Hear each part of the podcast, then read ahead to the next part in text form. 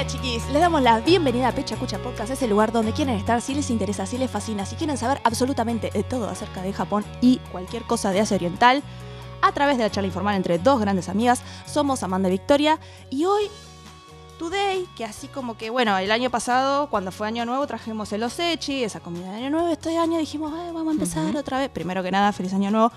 Y dijimos, vamos a empezar con comida de vuelta, ¿no? Entonces nos pusimos a pensar acerca de lo que representa la comida en Japón y nos dimos cuenta que a- absolutamente todos nosotros, lo primero que relacionamos con Japón es el sushi. Pero este aquí, este aquí, es que, que no se come tanto sushi como todos creen en Japón, ¿o no? No, es que además es una cosa increíble. Yo estuve mirando encuestas que hicieron, ¿vale? Sobre el consumo de sushi en Japón. Sí, sí, sí. Nada, la más reciente del año pasado, de do- del 2021. Y realmente es, según consumo. A ver. Voy a dar un poco cifras, pero es que son bastante alarmantes. Yo creo que si lo preguntáramos a españoles... O sea, alarmantes. No, no, sorprendentes, te entiendo, vamos a te- decir. No, no, pero te entiendo, es como el orgullo español si no diera paella primero, ¿no? Por ejemplo. ¿Qué, qué están haciendo los españoles si no da paella primero? O sea, no lo entendería. Sí, dale, dale. te entiendo, te entiendo. No, pero es como, yo creo que hacemos esta misma encuesta en. España Ah. y creo que sale más frecuencia. O sea, creo que a más frecuencia. ¿Por qué? Que consuman una vez a la semana o más sushi, Mm. hay un 6,9% de japoneses. Bueno, pues normal. Y hay... Sí, pero yo no sé allí, pero a mí mucha gente me venía Sí. y dicen, ah, sí, lo comen cada día, como si fuera arroz. Ah, claro, claro. No, No. no, no. Entonces tenemos que dos o tres veces al mes lo consumen 27,4%. Eh. Una vez al mes, que yo creo que sería lo normal, ¿no? Sí. 29,3%. Ajá, Y luego ya el otro 20%, ajá. casi 21%, es cada dos o tres meses. ¡Hala! Respaciado. Claro, claro. Y hay incluso una parte, a ver, es un casi 9%, que es una vez cada seis meses. No te puedo creer. No, pero me- Realmente no, no es incluso. tan habitual. Pero no, me llama la atención porque, a ver, nosotras comíamos muchísimo sushi ah, estando allá. Porque era barato a la hora de cierre de supermercado. Va, yo comía muchísimo. El nigiri sushi yo lo considero sushi. Sí, sí, nigiri sushi es sushi, obviamente. Por eso. Y, el, y después el otro, el paquetito este que me gusta, el kitsune. No, no, se llama kitsune. ¿Cómo se llama? El inari, el que es Ese. la bolsita de tofu. Algo con los zorros tenía que ver. Pero. pero, pero ese lo comía entre dos o tres veces a la semana, pero porque me gustaba un montón y porque salía barato en el súper cuando estaba por cerrar, que eran las cosas frescas, que este dato ya lo Exacto. tiramos. Esos truquillos. Esos truquillos Sí, para sí. ahorrar. Que decía, ah, que no me comer sushi porque es re caro. No, sí podés. Entonces. Eso, yo comía muchísimo. Yo considero que eso entra dentro de la categoría sushi. Yo no sé si ir a un lugar propio de sushi, sentarte ahí, en el, ahí que te atienda el sushi man y que te sirva a vos, es una práctica habitual. Pero comer sushi, lo que se llama Yo sushi. tampoco. Yo no recuerdo tanto, igual comería cinco o seis veces ¿eh? en todo el año sushi. Ah, Guarda, capaz que yo, porque soy una enfermita del sushi, ¿no? Que como un montón de sushi porque a mí me gusta. Pero a mí lo que lo veía tan ahí como everywhere que digo, ¿cómo no van a comer tanto si total está en todos lados? O sea, es como... Yo recuerdo priorizar como muchas otras cosas, yo qué sé. Mm. Por ejemplo, udon, sí que yo creo que comía dos veces por semana mínimo. Es todo lo que está bien el Mínimo. udon. Sí, eso es verdad. Pero que era muy práctico. O sea, íbamos al supermercado y ya comprabas el fideo hecho, que era un éxito, o si no lo podías hacer vos, pero el fideo Sí. ya hecho ya era un éxito. La sopa y después lo que encontráramos en oferta, que generalmente había una variedad de setas y hongos, ¿no? De todo lo que se te puede ocurrir. Entonces era muy fácil, sal- caldo, más alguna seta, más alguna verdura que quisiera, o un cacho de carne, en, en mi caso no, pero bueno, eso. Fideo y te comías como los dioses. Sí, es que además te venía todo muy bien racionado. Mm. De lo que has hecho tú de la bolsa, o sea, el caldo, Mm. pero una bolsa de caldo, que tú lo abrías y, y eso era la ración y estaba Tal bien. cual. No sé, yo recuerdo mucho más comer eso o no sé, setas Mm. o nigiri dentro Onigiri, de no sushi, pero yo creo que lo que más se come es onigiri. Entra, es como un sushi grande, o sea, es lo mismo. Sí, lo que viene en rollito cortado, pues viene en triángulo, paquete. No sé si Ponele. los más puritanos no, nos crucifican ¿eh? por este comentario. Bueno, pero los más puritanos Onigiri, tampoco te aceptarían el Californian como una opción. A ver, ¿a quién se le ocurre? Yo me imagino el japonés ahí como más, ¿no? Que no sé, más que se respeta ahí, como que podré, podría llegar a haber un sacrilegio que yo le ponga palta, queso, ¿no? Salmón a un sushi. O sea, Lo- lo- y, y sin embargo le ponemos las- la forma y decimos, ¿no? Re sushi. ¿No? Mm, sí, sí, no es verdad. Venga, Mm. va, te lo compro, te lo compro. No, pero es, es verdad, es verdad que dentro de la propuesta culinaria yo me sorprendí porque sí, eh, eh, o sea, yo pensaba que, que íbamos a comer más o que iba a estar más eh, a disposición, dado que por ahí la comida que más popular se hizo acá en Argentina, que llegó de allá, fue el sushi, lo primero que vino. Ahora eh, hay más casas de ramen y otras cosas, ¿no? Pero era, el sushi era como comida japonesa por excelencia, para nosotros desde nuestro lado. ¿no? Y realmente yendo para allá, eh, yo me acuerdo haber llegado y que lo primero que me dijeran como, vamos a comer sukiyaki. Y yo digo, ¿qué es sukiyaki? ¿Viste? Como que como comida Mm. popular, ¿no? O yakitori, ¿no? O sea, bueno, que el sukiyaki es carne en Sí, bueno, cuenta, cuenta. en un caldo, ¿no? Es como... Sí, es un caldo dashi Mm. mezclado con mirin y salsa de soja, Mm, en el cual pues tú metes verduras, tofu Tal y cual. carne. Tal cual. Que la carne, normalmente- esto no sé, a mí me chocó muchísimo cuando Ajá. llegué a Japón, que bueno, en el sukiyaki tú eh, haces la carne en el caldito Sí, y luego antes de comértela la pasas por huevo batido crudo. sí. Que eso es, creo que es de las cosas que más me chocó a mí al llegar Sí. de ¿por qué voy a un restaurante y me pido un huevo que te dan, obviamente, pues, crudo con la cáscara para que tú lo casques, lo abras, lo batas cual. y vayas comiendo? Que a mí me costó, y yo me imagino que vos que venías de España también, como incorporar el huevo crudo por el tema de la salmonela. Estaba todo este tema de que Sí, no, que traen sí. salmonela, ¿viste? Como que no podíamos comer huevo crudo. Y allá se come un montón de huevo crudo. Incluso, por ejemplo, hubo un momento donde trajeron como huevos de un lugar especial donde supuestamente eran muy famosos por los huevos, que está bien, eran riquísimos, o sea, una yema ahí súper naranja y como muy una consistencia muy muy cremosa dentro del huevo, ¿no? Como la clara, como una Ajá. consistencia más interesante que, que por ahí el que podías comprar en un súper. Y era como, ok, vamos a comer estos huevos que vinieron de X lugar y fue como, necesito arroz fresco y dame el huevo y se lo tiro crudo arriba y como el arroz así. Y yo para mí eso fue un choque total, como la forma de disfrutar Sí. el huevo no era hacer algo con ese huevo, cocinarlo por ahí, pasarlo por algún proceso de cocción, sino disfrutarlo crudo y como arriba del arroz. Y yo como me acuerdo de tener esta como suerte de reserva de, ay, no sé, no sé, y después probarlo y, y encantarme, pero fue como un choque cultural. Sí, a mí también me costó probarlo porque venía de lo que dices tú de la salmonela. Aquí, no sé, en verano, yo recuerdo que siempre me han dicho, cuidado con la mayonesa, porque está hecha con huevo crudo, obviamente. claro. Es como ya ahora de repente me traen, ya te digo, para desayunar, Mm, porque en, en algunos de los sitios de comida rápida, sí. de allí también te ponen para desayunar el arroz con salmón y el huevo crudo. Mm, Claro, tú veías a los señores mm, de mediana edad sí. cascando el huevo y, y- y echándolo encima del arroz.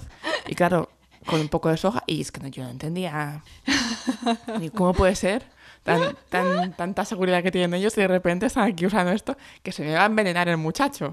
Claro, eh, medio que si lo mirabas, si lo mirabas y decías, bueno, si él está tan contento y campante, pues yo también puedo, ¿no? Como una cosa de, si no le resulta venenoso Mm. a él, yo tengo que andar bien. Pero no, tal cual. O sea, hay un montón de prácticas culinarias y la, y la, y, y la cocina japonesa es tan vasta y tiene tantas opciones. Y sin ir más lejos, hay tantas opciones de lo que nosotros podríamos considerar como comida rápida, producto de esta fusión comida occidental japonesa, donde, bueno, ellos lo incorporaron hace cientos de años y le hicieron como una nueva versión, producto de que ellos por ahí no tenían todos los ingredientes para hacer algo o que incluso por ahí no coincidía con los gustos de la gente japonesa, qué sé yo, por ejemplo, sin ir más lejos, el tonkatsu que es una milanesa de cerdo, o sea, es cerdo empanado, o lo que nosotros conocemos acá como la milanesa, solo que una versión más gruesita, digamos, de la milanesa, y que venía de Francia. Entonces, claro, ¿qué pasaba? La milanesa la pasaban y la hacían como eh, freída en manteca. Entonces, para un japonés eso era muy grasoso y entonces se basaron en lo que ellos hacen con el tempura y lo fríen en aceite. Entonces, hacen esos pequeños cambios y terminan generando un plato totalmente nuevo, pero después te das cuenta que parte de la comida tradicional de ellos en realidad viene de un montón de otros lados. Sin ir más lejos, el segundo plato popular, creo yo, que, que gana ahí en la lista de los top 10, que es el curry. Sí, sí. O sea, yo curry creo que una vez a la semana, pero Sí, está en mínimo. todos lados. Además, es que hay, hay restaurantes de solo curry. O sea, en plan, comida rápida, mm, igual que tienes Totalmente. una hamburguesería aquí, digamos, allí era curry house. Total. Y era solo curry. Exacto.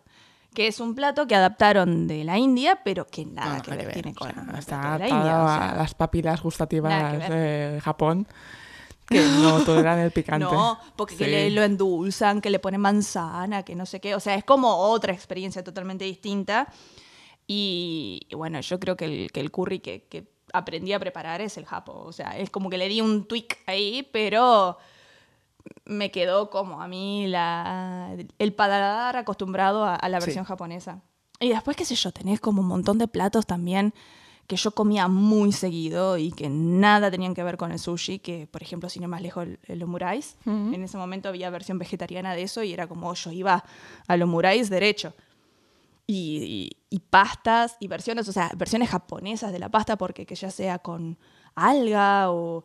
O sea, había un montón Sí, de variantes. que eh, el muy propias para quien ellos. no sepa qué es, básicamente arroz que lo mezclan con, entre otras cosas, Mm. ketchup, cosa que a mí me chocó muchísimo.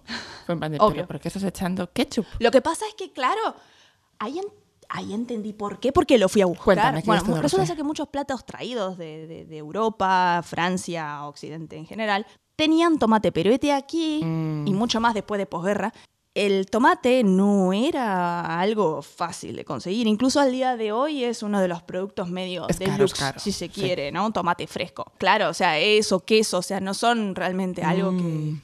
que yo pueda decir como como ponerlo en proporciones grandes en el plato porque se, realmente se me encarece un montón. Entonces, en su momento, ni siquiera tenían salsa de tomate, entonces lo que usaron es el ketchup. Y nosotros no usamos el ketchup más como condimento, o sea, lo ponemos a un costado y ponemos un poco. Y ellos no, lo usan como base de, Sí, sí. como Tanto toda la base del tomate. Que Ahí. luego lo completan con una tortilla, digamos, poco hecha, ¿no? Que culmina encima Sí. del arroz. Y también en pasta. Hay mucha Total. pasta. ¿eh? O como la pasta. Sí, la pasta Sí. napolitana. Vos pedís una pasta napolitana, supuestamente armada de ellos, y en realidad es la pasta que la hacen como la hierven, ¿no? Y después la ponen en la sartén con, qué sé yo, ponele cebolla y morrones, ¿no?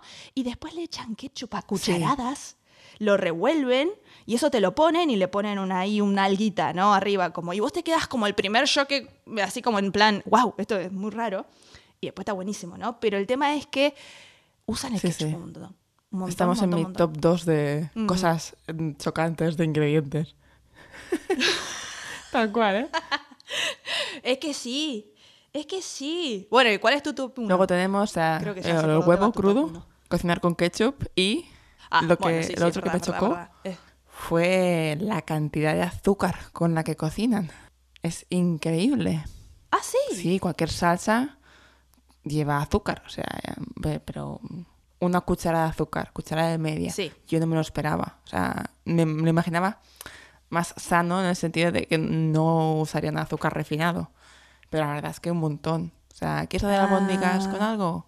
Eso Venga, es cierto. Pues sí. Es azúcar. Sí, sí. Como soja, azúcar, en mirin. Es verdad. Es que necesitas azúcar para poder cocinar. Sí, total. Sí, es verdad, eso es cierto. Es como, mm, a ver, igual de todas formas a mí me pasó cuando yo volví que tuve, que me chocó mucho la cocina mía.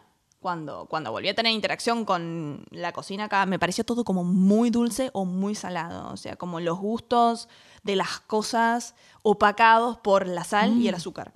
Cosa que no me pasó allá. O sea, a mí me parecía que el balance era perfecto. Pero sí es verdad que tenés como este subtono dulce a las cosas. O sea, por ahí estás comiendo algo Sí, sí. salado, pero tiene como una complejidad que por ahí la cocina de acá es como, bueno, que si va salado va todo No, salado. tal cual. O sea, yo realmente al probarlo no me di cuenta, ¿eh? Fue al empezar a cocinarme recetas Mm. japonesas y demás que me chocara el, ostras, Mm.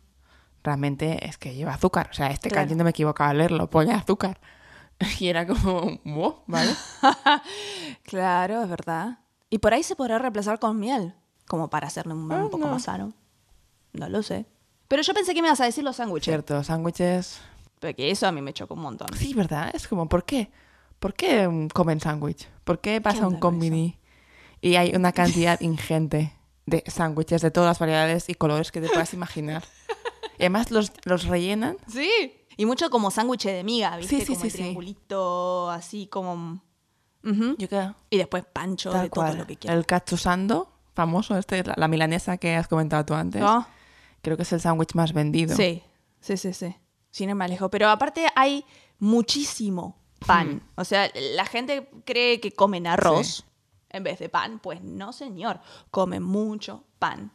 O sea, sin ir más lejos, el melón pan para lo dulce. O a veces que si no llegan a comprarse algo en el almuerzo, un pan relleno con eh, lo que nosotros llamamos. Ay, ¿cómo se llama? La crema esta que es con huevo y. ah, la custard, bueno, o, o por ahí se comen eso, ¿viste? De, de almuerzo. Entonces uno por ahí tiene esta, esta idea de que comen mucho Hmm. arroz pescado y después resulta que, que es algo mucho más comparable a lo que se puede encontrar en Europa. Obviamente con creo un twist, ¿no? También Pero- que toda esta cultura de sándwiches y de pan la han introducido porque en Japón Mm. está muy mal visto comer mientras estás andando. Normalmente te compras algo en el convini y deberías Sí, de salirte fuera, estar estático, comer, terminar Mm. y ya luego prosigues tu camino, ¿sabes? Pero hacer las cosas a la vez, no. Solo esto se tolera un poco Mm. más con los sándwiches y con los onigiri. Pero sobre Mm. todo con los sándwiches. Entonces yo creo que por eso han proliferado Mm. tanto. Porque si no, no entiendo. Porque además Ah, es que son muy contundentes. Ahora te digo, un sándwich de milanesa, yo, a mí me choca. Bueno, acá el- el- te choca. en pan de molde. Bueno, pero ustedes en tienen el de molde. tortilla. Ah, bueno, en pan de molde está bien. Claro. Sí, vos tenés como la baguette francés con tortilla, que también es un montón. Pero el sándwich de milanesa acá es un clásico. O sea, realmente es como un almuerzo, sándwich de milanesa es como si... ¿Pero es en, no, pan, es en pan de barra o en pan de miga? Como... En el pan de lo que haya. ¿Por qué? Porque lo he comprado en, pan, en Ah. panes varios. O sea, pero es como que, que sí. Ahora está la versión más barata, que es el típico, el sándwich de jamón y queso, y es como que se te tira para el almuerzo, pero está. Pero no, o sea, no hay ni por casualidad tanta variante como allá. O sea, a mí re- realmente me sorprendió como la cantidad de opciones que tenías de relleno. Yo creo que igual que más me chocó es como este tipo pancho, ¿viste? El pan así como para poner la salchicha en vez de, en vez de salchicha, pasta. Como que yo te diga, Pasta. ¿entendés? Ah, un plato de fideos con salsa adentro de un sándwich. Ese es como algo que ¿Quieres lo miro y hidratos yo de digo, carbono? Toma hidratos de carbono. Aquí tiene, toma ya.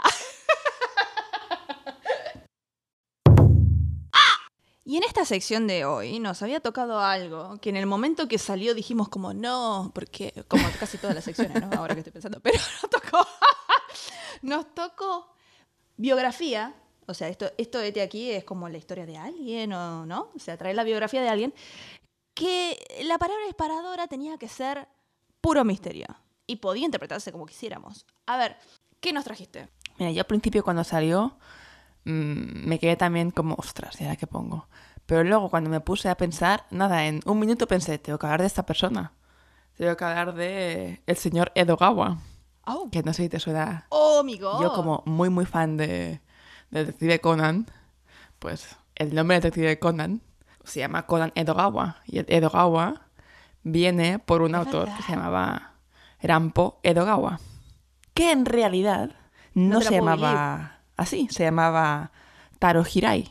Pero se puso este seudónimo para ese misterio. Todo misterioso este señor. Me encanta. No, es de, es de los autores más conocidos eh, japoneses de, de novelas de misterio y detectives. De hecho, este señor es el que fundó la Asociación Japonesa de Escritores de Misterio, que No te la puedo sigue vigente a día de hoy. Sí, sí, sí, se fundó en el 1947 y tal cual. Y me parece muy curioso las coincidencias, digamos, con, con Conan, porque Sí. Conan se llama por Conan Doyle, ¿vale? Sí. Arthur Exacto. Doyle. Sí. Y están todo como batiburrillo mezclados. Y hay una teoría que yo creo que tiene bastante peso, es que el señor Edogawa Ajá. decidió ponerse este seudónimo en homenaje a Edgar Allan Poe. Porque ahora hay que, hay que ejercer un poco de imaginación, ¿vale? Pero si leemos el nombre en japonés, que va primero el apellido y después el nombre, si lo lees un poco rápido, suena un sí. poco como dirían los japoneses Edgar Allan Poe. Edogawa Allan Poe. te lo puedo creer. Nah, Javi. Mira. Ay, o sea que el chabón de Conan, el detective Conan, estuvo buenísimo porque hizo más o menos lo mismo cuando Sí, le pone sí, el sí. nombre, ¿no? Porque el detective Conan va para. Capítulo 1, Detective Conan. Un chabón que es muy capo, siendo detective muy a lo Sherlock, muy a lo Agatha Christie. ¿Viste? Eso, esos asesinatos repensados que vos decís, dale, saca un cuchillo y ya está. Pero no, no, todos los asesinatos son. ¿Viste la cu- guarda que cruza por allá y que pasa por la cerradura? Entonces, cuando el gato pasa, entonces resulta que cae la persiana y, oh, este aquí, ha muerto la persona. Son todos así casos como muy elaborados, ¿viste? Todo el mundo ahí la piensa mucho, como, voy a matar a alguien y siempre hay una muerte. Sí, Entonces, sí. Está muy bueno, Detective Conan. Pero así, muy, muy onda Agatha Christie. Y va todo por el lado de, ah, ¿quién ha sido? ¿Viste? Como que el morbo de que murió alguien pasa como una segunda parte y como que te agarra la Exacto, de, ¿Quién fue? exacto. ¿Quién fue? Y bueno, cuestión que termina en un cuerpo de niño pequeño de unos seis años. Estaba investigando un misterio y los malos malísimos le dan por detrás, lo dejan inconsciente y le dan un veneno Es que lo hace, supuestamente lo tenía que matar, pero el veneno falla, entre comillas, y hace que vuelva a ser un, un niño pequeño. Ah, no importa. Cuestión, que termina con el cuerpo de un niño pequeño. Entonces, bueno, el detective Conan, que vos lo mirás, es un niño chiquito, en realidad no, es un- una persona grande en un cuerpo de niño pequeño y es súper inteligente y anda Sí, resolviendo el tema es, Entonces se pone un nombre de alter ego, porque él no podía decir yo soy menganito de tal, porque nadie le iba a creer, entonces se pone Conan. No, pero además creo que hay otro paralelismo porque el detective principal en todas las novelas de, de Dogawa se llama Kogoro. Kogoro Sí. Akechi, pero Kogoro.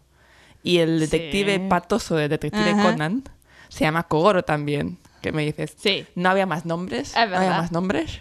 Así que yo creo que sí. Guiño, guiño. Pues nada, creo que era muy buen momento aprovechar el disparador para hablar un poco del señor Edogawa y de sus novelas.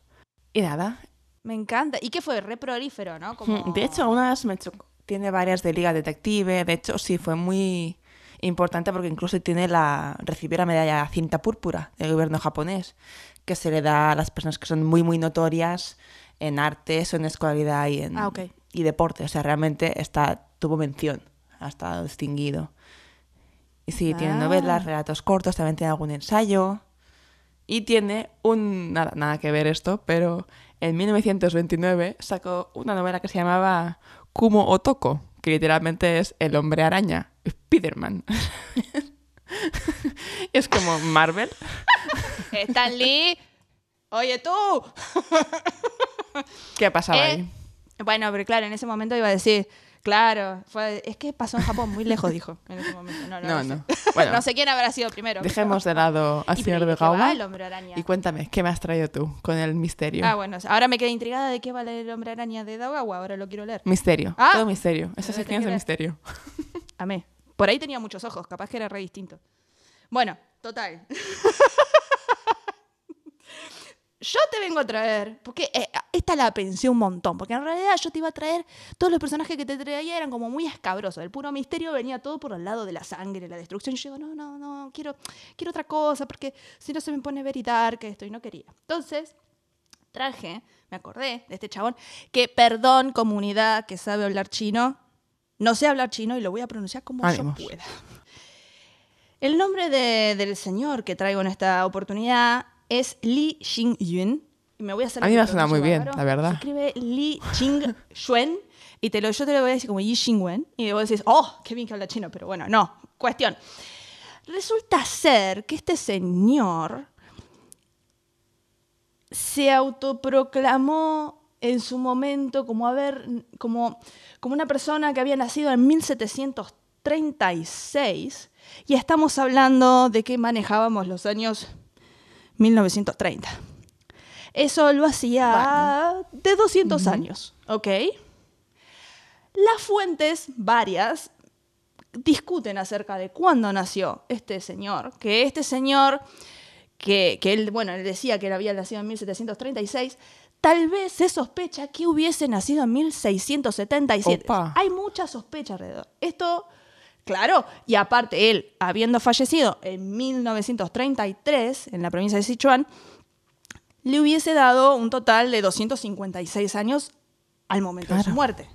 Distintas fuentes dicen que tenía entre 180 y 230 hijos aprox. No, o sea, es como que está muy discutido todo. Y varios matrimonios. a lo largo de su vida, desde 18 un Vaya. poquito para arriba. Y su profesión era ser una persona que se dedicaba eh, al estudio de las hierbas medicinales, o sea, era un herbolario. Y él contaba que a la edad de 13 años ya había ido a una expedición a las montañas con tres ancianos a recolectar hierbas y que había hecho muchísimo estudio en eso. A la edad de 51 años, como tenía muy recorridas las montañas, se hace, eh, ¿cómo se llama esto? Eh, consejero táctico acerca de la topografía del lugar Ajá. para el ejército. Eh, Y este aquí que se convierte en esta persona como un poco más, una figura un poco más de importancia para el gobierno, entonces, dado que existen las cartas de felicitaciones por sus 100 años, luego sus 150 y luego sus 200 emitidas por el Oh. gobierno, es que estudiantes de la Universidad China de Chengdu, en, ¿qué fue? En 1600, no, ¿cuándo fue? A principios de 1900. Es que discuten la edad de nacimiento de él y dicen que no, en realidad, por la edad, o sea, por los años donde se emitieron estos documentos, es que en realidad él habría nacido en 1677 vaya. y habría muerto a la edad de 200. Menudo baile de 50 y tantos, cifras. En 1933. Él decía, él decía que su longevidad venía producto de el conocimiento de las hierbas medicinales y las prácticas espirituales de meditación y un poco también como de prácticas espirituales conducidas con estas hierbas y demás. Luego, eh, creo que él hace un libro que se llama La historia de mi vida, que es una de sus obras más notables, y luego un discípulo incluso escribe a principios de- del siglo pasado también un libro que se llamaba eh, Los secretos de la inmortalidad de Li Xuan, ¿no? Entonces, como que incluso sus discípulos eh, creían esto, e incluso mucha gente del pueblo alegaba decir como, no, sí, mi abuelo lo conocía, eh, o mi tatarabuelo Claro, ya era o amigo sea, de... Sí, sí, un personaje que realmente es como, sí, sí, tengo aquí un escrito porque mi abuelo, mi tatarabuelo decía que lo conoció y bla, bla, bla, ¿no? Tal cual. Claro. Total. Ahora, es medio sospechoso porque está todo medio gris. O sea, es como que te dan ganas de creer, como en plan, como, es re posible, pero al mismo tiempo no se sabe mucho. Y hay como siempre tenés gente que es como que te dice, o sea, gerontólogos han estudiado el caso y han dicho como que, bueno, tranquilamente eh, esta persona tiene una cara bastante similar a la de su pariente, entonces podría haber una cuestión ahí de Oh. reemplazo de realidad soy Madre engaño, mía, pero no había pensado en Claro, ¿me entendés? Madre mía. Claro, porque como que la misma, o sea, como que en parte de la historia es como vos te lo imaginás y decís como, bueno, si vivió 256 años, pues, pues duró cara de 30 por 70 años, una cosa así, ¿no? O sea, como que se hubiesen alargado. No, pero en teoría parece ser que no, que lo que sucedió es que él envejece y luego se mantiene con una cara de 70s por mucho tiempo. Ujú. 70s, 80s por mucho tiempo. Entonces, está como confuso, como que podría haber habido una suerte Claro, de engaño claro. ahí, como en plan, no, no, no, no se murió, es- soy yo, viste, como una cosa así que, que no sabes, no se sabe. Sí, realmente, o sea, parece un poco un juego para aprovechar que ese señor se debería haber hecho súper famoso, ¿no? De, uy, más de 150 años. Calculo que sí. Pues que vengan todos curanderos de aldeas colindantes, de pueblos más lejanos a verlo. Había que aprovechar el tirón, ¿no? Yo me imagino que sí, y me da muchas ganas de ver qué onda, qué escribió en la historia de mi vida. Porque por esto mismo, ¿no? Porque digo, capaz que era, o sea, era, era como parte del negocio mantener a este señor vivo, digamos, ¿no? Entonces, hay un poco de sospecha. Obviamente, desde mi fuero íntimo, como que me dan ganas de creer de que todo es posible con el poder de la mente. Mm, pero no se sabe. Así que bueno, justamente cuando dijimos biografía puro misterio. Pues ahí este bueno, señor, hombre, realmente una ¿Qué más biografía misterio que este? muy, Misterio muy misteriosa, tal cual. Muy, muy. Me ha gustado, me ha gustado. Ok. ¿Qué hay para la, la próxima? Uy, uy. Ha tocado Uy, relato. Victoria. Yo, uy, tengo que traer Sí. yo un relato. Así Ok, que, ok. Victoria, el siguiente programa nos traerá un relato. Te contaré un cuento. Y bueno, siguiendo con lo que es gastronomía japonesa, hay una parte de la llamada alta cocina japonesa Sí. que es el kaiseki. Yo creo que es poco conocido comparado con sushi o otras cosas como ramen y demás. Es verdad. Sí que se han popularizado más Sí. que otras cosas. Y bueno, ¿qué es el kaiseki? Es básicamente una comida que contiene muchísimos elementos y que está muy asociada a la estacionalidad en la cual estamos comiendo. Por ejemplo, que estamos en otoño, pues va a haber calabaza, va a haber boniato Mm. o batata, ¿sabes? Está muy arraigado con la temporada del ingrediente Total. para que luzca en su máximo esplendor. Totalmente. Y con lo que hay disponible, ¿no? Que es lo que está más fresco. Exacto. Sí, sí, es proximidad pura. Sí. Totalmente. A mí lo que me chocó mucho de kaiseki, no sé, ¿tú has probado alguna vez kaiseki? Vos sabés que no me es, no he tenido la oportunidad como de sentarme a comer, o sea, propiamente kaiseki. Sí, es verdad que eh, disfruté mucho de la estacionalidad de los productos, pero por ahí en otro contexto.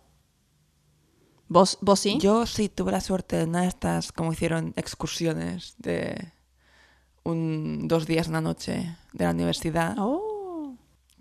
Sí, sí.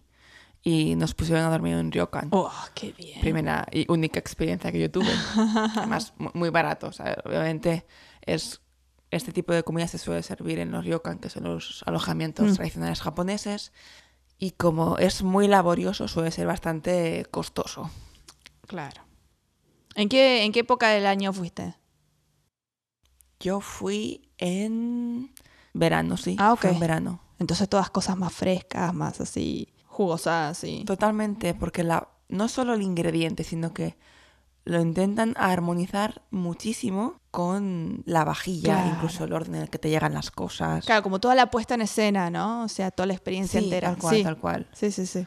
En verano tienes pues platos transparentes, ¡Oh! sí, con cosas incluso, a lo mejor te viene algo de sashimi, Ah. con hielo, para todo muy refrescante. ¡Ay, realmente. qué lindo! Claro, tiene mucho sentido porque en realidad eh, lo que estuve viendo es que es una práctica que se le ocurrió o que en realidad ve su origen en, en Zen no Rikyu. Justamente está este señor que ya mencionamos en el capítulo del té, o cuando hablamos del té, que es de los que institucionalizó casi la ceremonia del té. Y él, como recibía muchos invitados, en medio como que le dio una vuelta de tuerca también a cómo servía los platos, ¿verdad? Entonces tiene como sentido que, que no solamente sea una cuestión de, bueno, comemos lo que está de estación, sino que sea como una experiencia en sí, más tirando a la contemplación del presente y no solo a comer. Sí, tal cual. Sí, además es como una demostración de la destreza del chef, Tal cual. porque es como que en esta comida Mm. aparece muchas técnicas distintas de cocción. Mm. O sea, tendrás un plato crudo, un plato con algo estofado, un plato con encurtidos, Sí. algo al vapor, algo frito. Realmente está muy combinado, muy arraigado con lo que es la idea japonesa que tienen ellos de una sopa Mm. y tres verduras. Tal cual, tal cual. Todo, porque, todo un platito pequeño. Que Realmente, cuando te llega o si miras una foto, agobia un poco de, "Bu- ostras, ¿por dónde empiezo? ¿No? Porque es como, pa, pa de tiro. Es verdad, es verdad. Que yo, yo no sé si hay un protocolo de qué, pero yo siempre arranco por la sopa, no lo sé por qué, pero... Pero bueno, esto medio que, le- que lo que sí estuve leyendo es que un poco se le ocurre eh, hacer Norikyu porque antes vos tenías esta cuestión de los 1800 platitos, pero te llegaban todos juntos. Entonces eso hacía que los platos calientes se te enfriaran en el proceso de ir comiendo. Entonces a él se le ocurrió como, bueno, lo que nosotros tenemos también, como cuando comemos en pasos, que yo creo que no como en pasos hace un montón, pero cuando vos tenés el primer plato, segundo plato, todo ese plato postre, es un poco esta idea, ¿no? Sí, sí, tal cual. Lo de servir un poco con la coherencia, ¿no? Lo que dices tú de, ah, se calienta, pues Mm, este plato, pues los- no lo saco con todo porque se me va a enfriar. tal cual. Lo que hacen también ahora mucho, que es que te dan, te traen y te lo acaban de cocinar. Sobre todo los platos que son calientes de sopas, así, estilo sukiyaki, como comentábamos antes. Te vienen, o sea, vienen y te prenden. Oh, O, qué placer. La casera. O vela, una especie claro. de cosa de cartón, sí. Sí, sí, sí, sí. Claro, entonces ahí no hay... No se te enfría, no hay que preocuparse. No, no, qué placer, qué placer. Es que aparte a mí me encanta porque aparte, nada, me fui acostumbrado a... Acá tenemos el asado y yo te como al lado de la parrilla y allá tenés la cacerola y te como al lado de la cacerola. Es como, el día de hoy cocino y estoy al lado de la hornalla, ¿viste? Voy sacando y voy comiendo. Me encantan las cosas recién salidas del fuego. Pero bueno, el tema de la estacionalidad no solo se vive en el kaiseki, ¿no? que es esta como experiencia, tal vez un toque más eh, subida de nivel, ¿no? O sea, es como Sí. eh, un poco fuera de lo común ir a comer kaiseki. Pero sí es verdad que son muy fanas de las estaciones, esto ya lo hemos dicho. Muy fanas, muy fanas. Y eh, sin ir más lejos, el propio Starbucks tiene como líneas nuevas, todo, las, o sea, todo el tiempo y todas las estaciones con productos que están de estación. ¿Qué sé yo? Que viene la primavera. Bueno, hacen algo inspirado en el Sakura o meten por ahí algún Sí, tipo sí, de sí. ingrediente. Ahora este año, por ejemplo, acá lo que sí vi es que tenían como una suerte de chai con calabaza. No sé por qué no voy a Starbucks, pero lo vi y fue como, ah, mira, como por el Halloween, viste, qué sé yo, esas cosas. De vez en cuando hay algún que otra como guiño de, ah, estamos en tal estación, se come tal porque está de, de temporada, pero no al nivel de allá. O sea, realmente que otoño, castañas, batatas. eh, bueno, vos también tenés castañas en la calle, ahora que estoy pensando en España. Es como bastante normal eso. Sí, nosotros en, en otoño tenemos tanto boniatos como castañas en la calle, sí. Claro, claro, claro. Es bastante tradicional. Pero bueno, eh, pero sí es verdad que eso, o a veces incluso ir al supermercado y directamente no encontrar determinadas verduras o frutas producto de que no están en estación. Que tal vez yo creo que nosotros, o por lo menos acá, yo siento un poco forzado eso, como por ahí vos no tenés algo en estación, pero igual te lo podés encontrar si lo buscas. Y, y allá como hay, Sí. hay mucho el abrazar eso de estamos en otoño, hay abundancia de X producto. Sí, tal cual. Aparte, ya no solo por frescura, eh, que es cuando toca, ¿no? Mm. Digamos que esto crece en esta temporada, sino también que es mucho más económico. O Totalmente. sea, aquí en, en España, obviamente hay cosas que tenemos todo el año, Mm.